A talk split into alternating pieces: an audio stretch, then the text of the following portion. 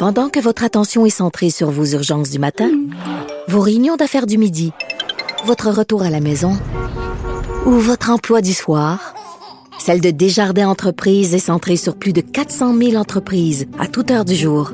Grâce à notre connaissance des secteurs d'activité et à notre accompagnement spécialisé, nous aidons les entrepreneurs à relever chaque défi pour qu'ils puissent rester centrés sur ce qui compte, le développement de leur entreprise.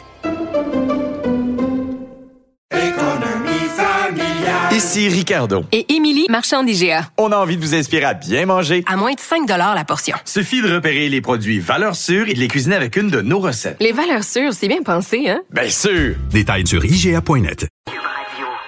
Casse-tête, devinette, mots croisés. Mario Dumont a la solution à tout. Alors, Alex, euh, ces jours d'élection aux États-Unis, est-ce que ça se déroule bien? Parce que c'est important que tout le monde reconnaisse la validité du résultat après. ouais, ça, disons que c'est l'enjeu euh, du jour et de la, ben, depuis la dernière élection, disons-le. Il y a plusieurs candidats républicains qui moussent leur candidature aujourd'hui, qui continuent à vouloir faire sortir le vote, alors que du côté démocrate, on est beaucoup plus sobre. On va être beaucoup dans l'appel à juste aller voter, aller voter, aller voter. Il y a quelqu'un qui continue de son réseau social à appeler déjà à la fraude avant même que les résultats soient complètement comptés. Donald Trump, l'ex-président qui Mais c'est ça, si les républicains gagnent, là, il va être confiant qu'il n'y a pas eu de fraude. Ouais, ben, encore là, on pourrait être surpris. Mais lui et certains candidats, candidates qui le supportent vont aujourd'hui là ont déjà fait toutes sortes d'allégations comme quoi les machines ne fonctionneraient pas. Aujourd'hui, le Donald Trump qui disait oh, en Arizona, il y a des machines qui ne fonctionnent pas pour voter, mais presque uniquement dans les dans les zones qui sont très conservatives, très républicaines. Qu'est-ce qui arrive?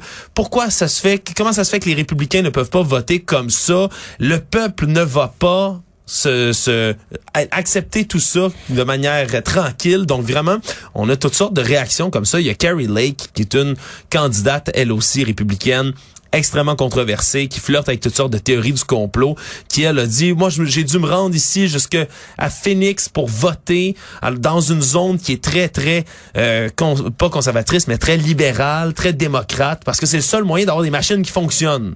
C'est ça qu'elle disait.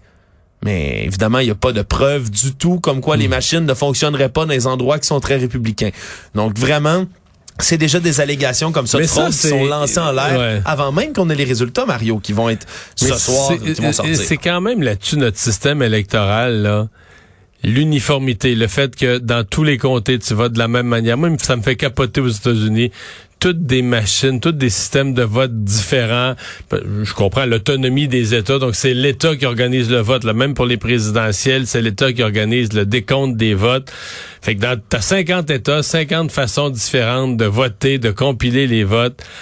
Je trouve ça... Euh... C'est hallucinant à regarder, surtout que la montée de la violence, la rhétorique religieuse. Hier encore, on avait à l'émission un professeur américain qui s'en inquiétait de ce discours religieux violent qui anime bien des personnes qui vont voter cette année aux élections. Mais on a aussi outre les candidats complotistes, outre tout ça, il y en a des gens, ni plus ni moins, qui se sont organisés pour aller eux-mêmes vérifier les bureaux de vote, ce qui est, ce qui est illégal. Là. Tu peux pas rentrer comme ça, puis venir, ah, moi, je vais aller surveiller tout le monde, qu'est-ce qui se passe, les activités qui sont en, fait, en place. chacun des partis, quand il y a des, des, des, des comptages des votes le soir, là, il y a des scrutateurs. Oui, puis chaque parti a des représentants. Chaque parti a des témoins, les républicains, les démocrates, pour... Euh, assister, là, euh, veut dire être témoin du dépouillement du vote. Il y a des gens qui font pas confiance, Mario, ben qui décident de prendre ça, dans leurs mains. ça a jamais de fin. Le parti a un représentant, mais lui, c'est une fois, une fois que t'es complotiste, je veux dire, n'importe qui qui est là, qui est témoin, qui est payé. Tu sais, il était rendu à la dernière élection, que même les juges que Trump avait nommés,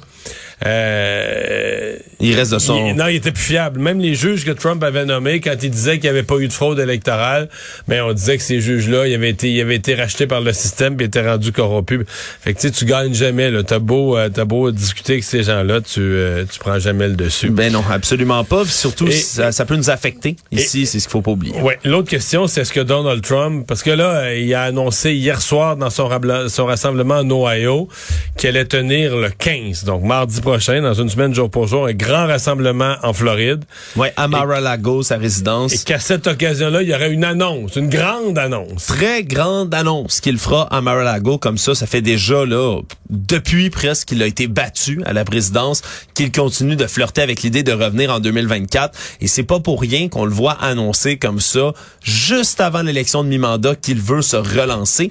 C'est qu'il y a beaucoup de candidats qui sont annoncés qui, évidemment, sont pro-Trump. C'est un terme maintenant qu'on peut utiliser presque un axe politique, d'être pro-Trump, d'adhérer à ce que lui faisait. Et il va pouvoir, comme ça, prendre le crédit pour tous les élus, s'il y en a, qui vont être euh, pro-Trump, qui vont avoir été élus dans les élections de mi-mandat. Il va pouvoir il vraiment récolter les fruits. Là. Il va y en avoir. là. Oui, c'est presque certain. Il va certain. pouvoir récolter donc le, le, le mérite, le bénéfice en disant, voyez, quand les gens me suivent, ils gagnent des élections comme ça, on a su triompher de toute cette fraude électorale.